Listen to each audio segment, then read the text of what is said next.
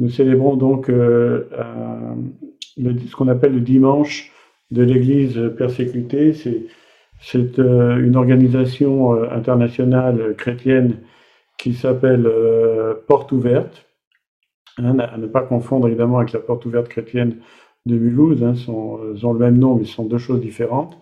Et donc, c'est euh, une organisation donc, qui s'occupe de venir en aide euh, d'une façon matérielle et aussi donc d'une façon spirituelle aux chrétiens qui sont euh, dans des pays euh, où règne malheureusement donc une grande persécution. Ils publient d'ailleurs tous les ans ce qu'on appelle un index de la persécution et évidemment dans le dans le hit parade triste il y a la Corée du Nord, la Chine, l'Inde, le Pakistan, etc. Et donc aujourd'hui, en fait, dans le monde entier, les chrétiens euh, célèbrent euh, un culte spécial, enfin ceux qui veulent évidemment participer à cette opération. Et donc au niveau de Z37, nous avons euh, décidé de participer, on va dire d'une façon adaptée à notre communauté, puisque nous ne sommes pas une communauté en présentiel, mais une communauté virtuelle. Euh, enfin virtuelle, on va dire, euh, elle n'est pas virtuelle, nous sommes bien réels, mais euh, nos réunions sont virtuelles. Voilà. Et donc, et donc, et donc voilà, il y a un format. Porte chrétienne envoie donc une espèce de, enfin une sorte de, de canevas. nous allons principalement visionner ensemble d'abord une vidéo pour voir un petit peu des cas, des témoignages de chrétiens persécutés. Ici, euh, cette vidéo euh, est, dédiée donc à des chrétiens qui sont en Inde principalement.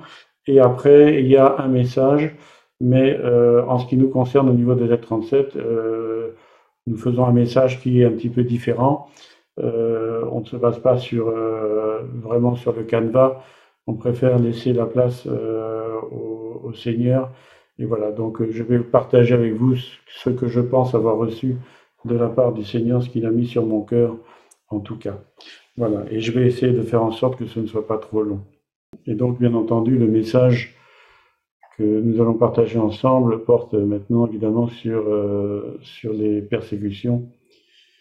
Et euh, on reprend donc ce verset, hein, nous sommes des vases de terre et nous portons ce trésor en nous afin que ce soit le Seigneur qui soit glorifié euh, et que toute la gloire euh, lui revienne.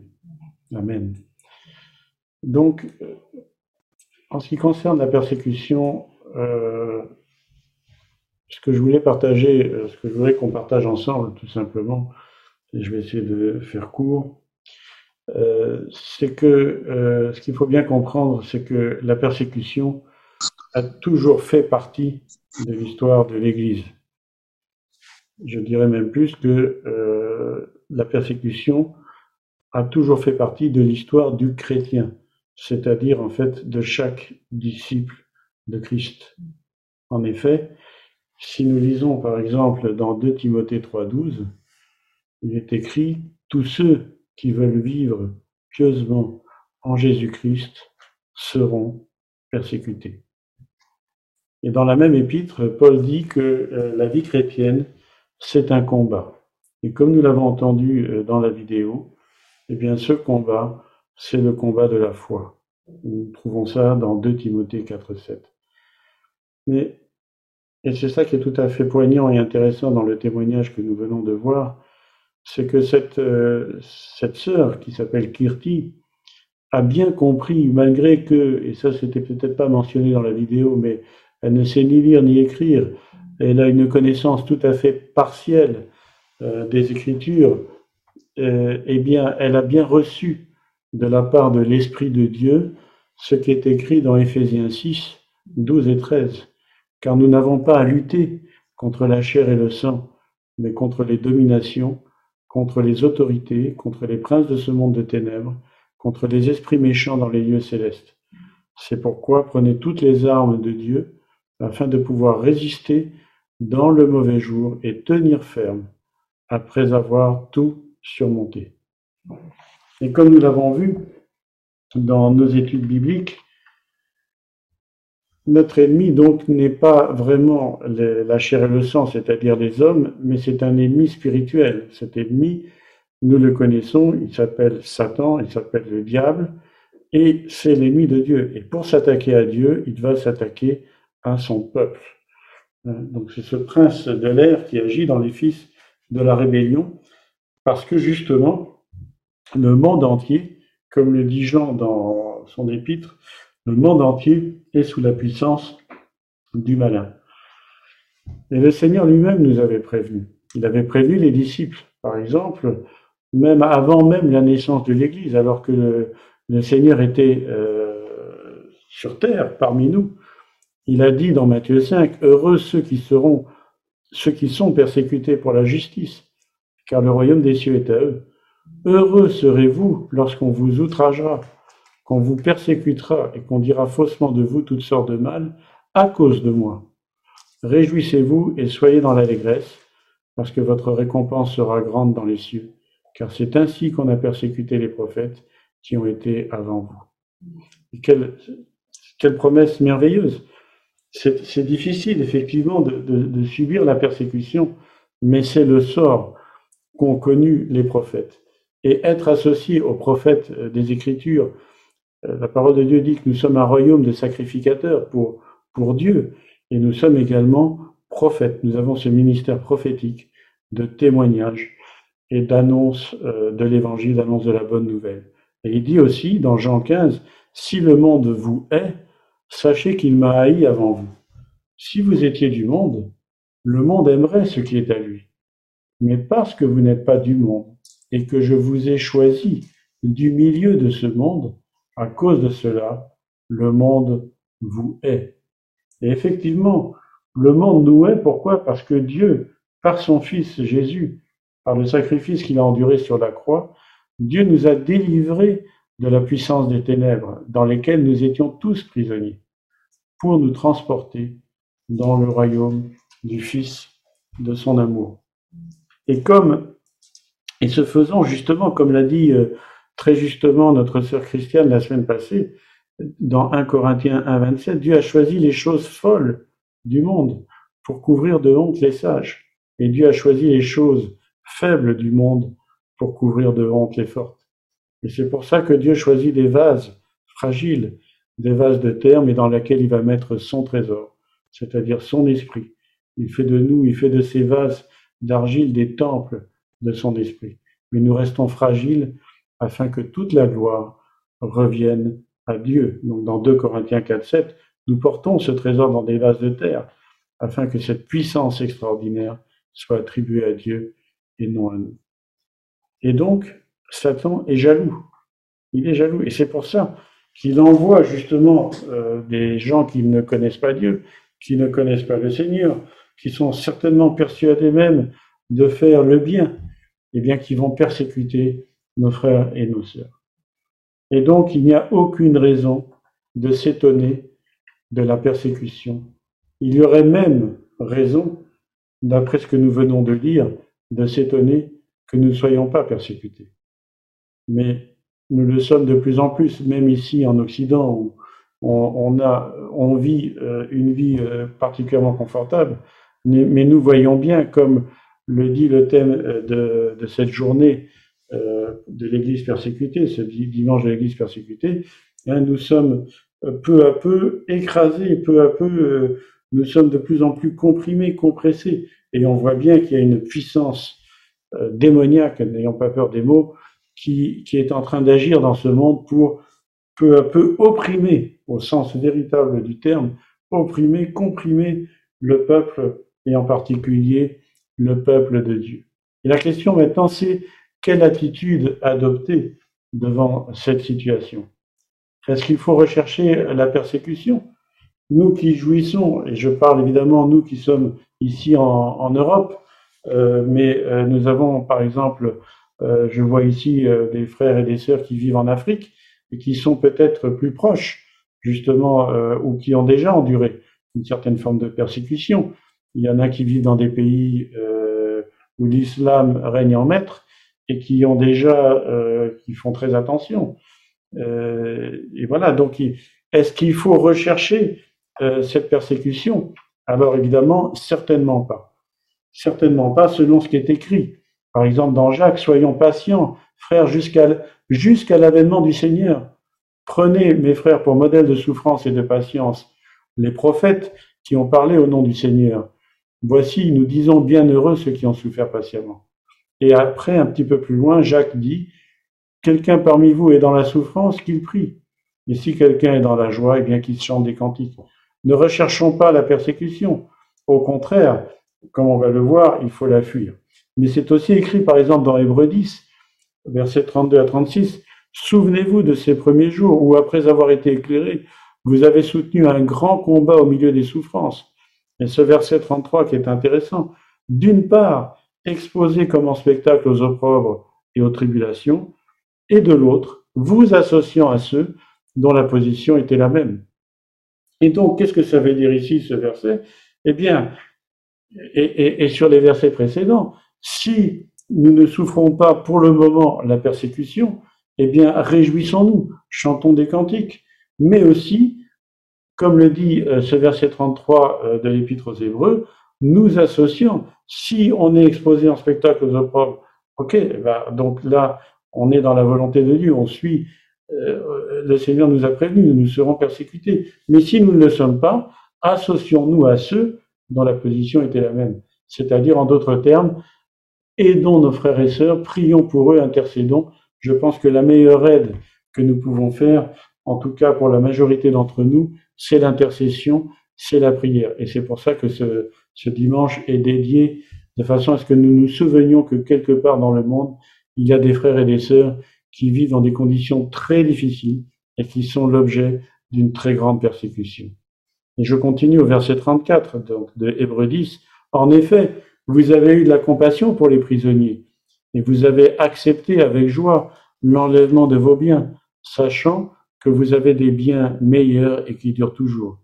N'abandonnez pas donc votre assurance à laquelle est attachée une grande rémunération, car vous avez besoin de persévérance, afin qu'après avoir accompli la volonté de Dieu, vous obteniez ce qui vous est promis. Voilà. Et donc ici, nous devons être sensibles et devons être à l'écoute de ce que l'Esprit de Dieu veut nous dire. Et si nous ne, pour le moment, nous ne subissons pas, nous ne souffrons pas de persécution, ayons au moins, comme euh, nous invite à le faire la parole de Dieu, ici dans ce verset 33, associons-nous, associons-nous par l'Esprit euh, à nos frères et sœurs qui sont dans la souffrance, et en tout cas, pensons à eux, intercédons, prions pour eux. Ça, c'est vraiment important.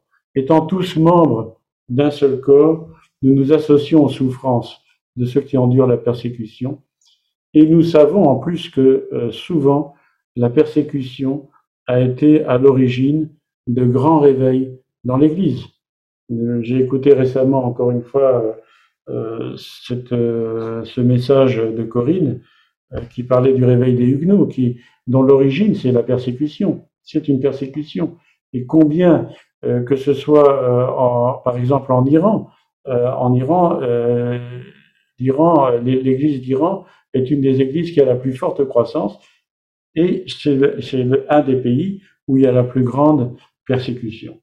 Alors donc on avait dit ne pas rechercher la persécution. Eh bien le Seigneur même nous invite au contraire à la fuir. Luc 21, 21, alors que ceux qui seront en Judée fuient dans les montagnes et que ceux qui seront au milieu euh, de Jérusalem en sorte et que ceux qui seront dans les champs n'entrent pas dans la ville.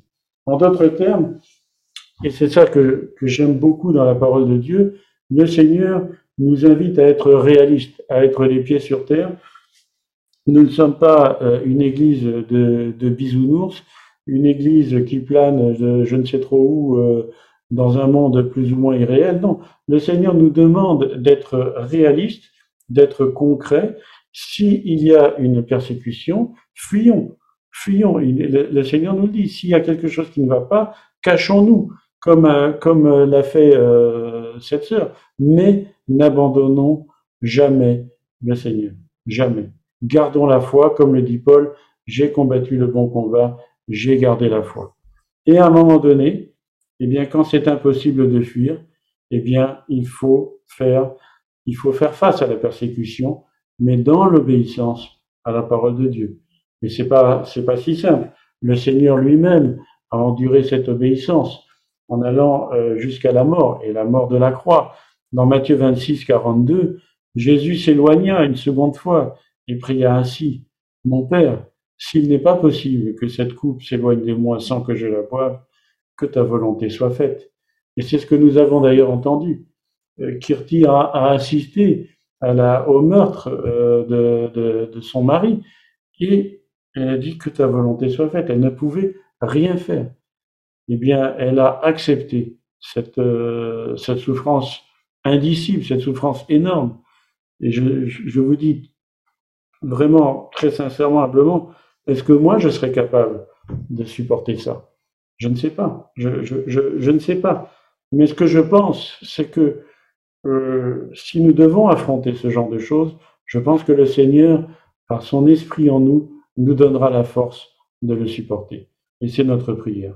Et donc, justement, je vais bientôt euh, terminer, faisons donc notre cette promesse et cette prière à l'heure, justement, où nous savons que cette, cette persécution devient planétaire et qu'elle va s'abattre sur toute l'Église, parce que nous pensons, nous pensons que nous sommes vraiment à la fin de la fin des temps.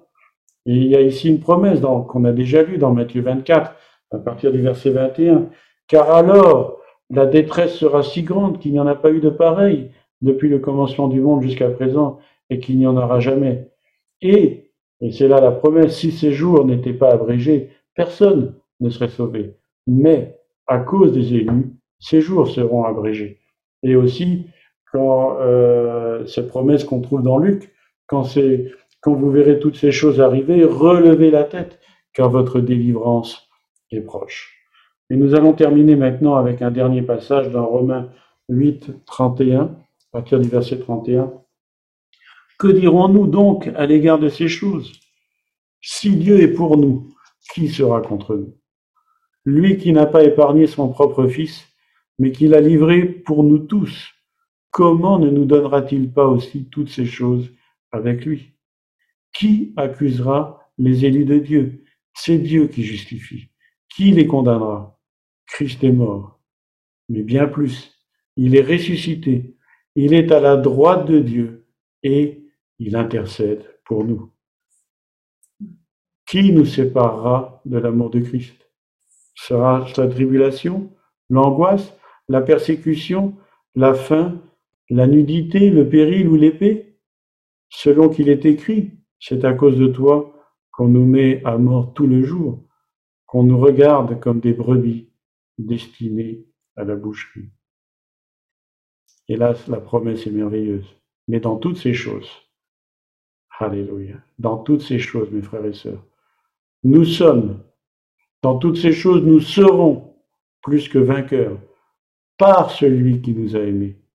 Car j'ai l'assurance, nous avons l'assurance, tous ensemble, que ni la mort, ni la vie, ni les anges, ni les dominations, ni les choses présentes, ni les choses à venir, ni les puissances, ni la hauteur, ni la profondeur, ni aucune autre créature ne pourra nous séparer de l'amour de Dieu manifesté en Jésus-Christ, notre Seigneur.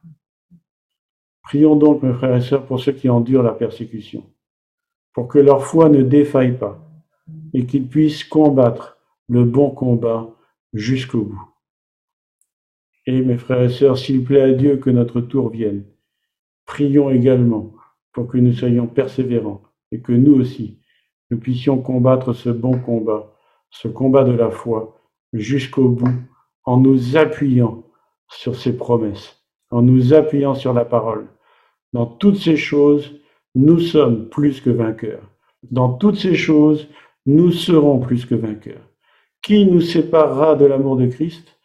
Rien. Pas la tribulation, ni l'angoisse, ni la persécution, ni la faim, ni la, nudité, ni le péril, ni l'épée.